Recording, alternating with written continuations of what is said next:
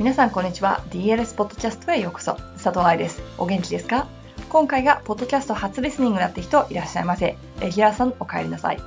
DLS ポッドキャストはプロの現場から健康なダンス生活を応援する情報サイトダンサーズライフサポート .com の音声バージョンプラスポッドキャストだけの裏話を毎週金曜日にお送りしています。先週お送りしたルチレって本当に分かってるという記事の続きとなる記事を今週はお送りしていきたいと思います。ということで、ルチレでバランスをとってみようという題名の記事。では、本文に行っちゃいましょう。やっぱりプリエとかルチレとかという基本の木みたいなステップって今更人に聞けないですよね。そこでは正しい形を知るのは大事という理由と、ルチレでよく見られるもしくは聞こえる周囲などの説明をしました。まだ読んでない人は先にそっちを読んでください。今日はその続きという形でルチレでバランスが取れない時はというのを考えていきましょう。基本的な注意は分かり、頭では何をしたらいいのか分かってる。もしくはゆっくりとバーを持ったままとかだったらできるようになったという人たちの次の質問であるルチレでバランスができんのよってやつね。よくあるバランス練習症候群。まあこれは DLS を読んでくれてる人には少ないとは思うんだけど一応最初に書いておきましょうかバランスが取れないから何度もバランスを取る練習をするっていうのはあまり意味がありませんあまりっていう理由は人によって何をやってるか分かってる人がいるのでこれはプロに多いですバランスを取ってる時にナチュラルに自分を修正しちゃうことができる人男性に多いかもしれませんが、ピルエットで絶対落ちるだろうというような角度からまっすぐに戻ってくることができる人なんていますよね。それだけ自分の体への感覚が鋭く、しかも身体能力の高い人でなければ、これは何度挑戦しても同じ結果にはなってしまいます。そういう人は怪我も少ないです。ただし、そういう人がバレエでいう恵まれた体型でないこともありますが、私はこっちの方が、つまり体への感覚が鋭く、しかも身体能力の高い人っつうのを恵まれてると思います。同じことを繰り返していたら同じ結果しか出ない。違う結果が欲しかったら違うことを試さなきゃという記事でも書きましたね。バランスが取れないのに何度も練習するっていうのは、バランスの取れない練習をしているようなもんですよ。時間の無駄です。エクササイズに突っ走る症候群。多分、DLS フォロワーさんたちに多いのはこっちだと思う。ルチレでバランスが取れない。じゃあエクササイズしなきゃでもね、それ間違ってないんですが、エクササイズをやったからといってルチレのバランスが取れるようになるんではないんですよ。エクササイズはサプリメント。つまり補助、アシスタントに使うものなんです。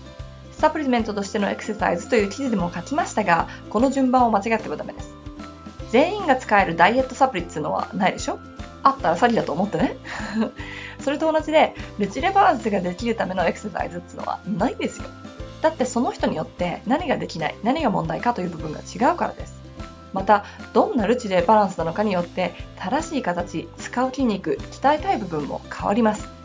でもって、そのエクササイズの感覚をレッスンでも使えるようにしないと永久にバーから手を離すことはできません。床でできても、バーでできても、センターでできても、舞台で使えなかったら使えるとは言いませんからね。ここら辺はすでに様々な記事で書いてます。ちょっと難しいですが、踊りで使える筋肉コントロールという記事や、エクササイズとレッスンを混ぜるときの注意という記事も参考にしてください。ルチレでバランスが取れないときのチェックリスト。じゃあ何をしたらいいのよとなっちゃいますから、チェックリストを見てみましょうか。1、バランスが取れた Yes, No。まずここが大事ですね。まあ、この記事を読んでたら多分脳に進むと思うんだけどさ、バランスが取れた？No。2、なんでバランスが取れなかった？ここが素晴らしく大事ですし、様々な条件がありますから、いくつかの例を挙げておきます。ここに挙げているものが全てではないので、考えるきっかけっていう形で見てください。軸足の場合、筋肉のスタミナ、足首の強さ、つまりルルベの強さ、重心の位置など。ジェスチャーレッグの場合、ルチネの場所、骨盤、ホールド力。それ以外だったら腕、肋骨、肩、呼吸など。3、改善方法。エクササイズなのか、レッスンなのか。問題点が見えたら解決法を考える必要があります。例えば、問題だった部分が軸足のルベが落ちちゃうということだとしましょう。そうしたら多分重心がかかとの方、後ろの方へ落ちている可能性がありますから、足首強化と重心の位置の確認というのが必要になります。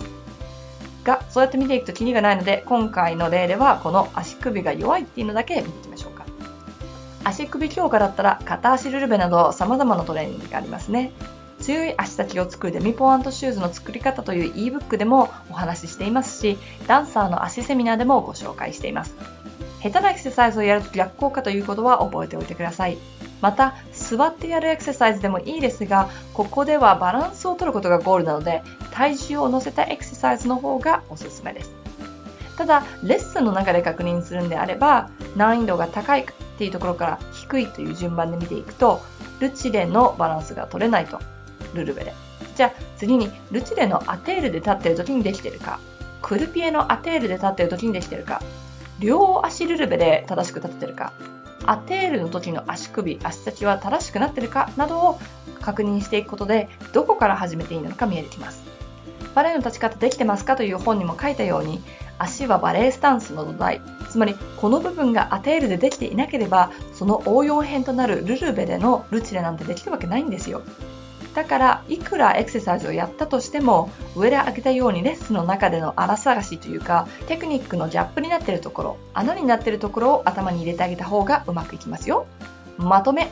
ルチレでバランスを取りたかったら。というかルチレじゃなくてもいいんですが1正しい形を理解しましょう。つまり知識を頭に入れましょう。2できない理由をしっかりと確認しましょう。エクササイズだけでも何度練習するだけでも極端になりすぎないように。3、正しく繰り返す練習をして体に入れ込み使えるようにしましょう。ということでした。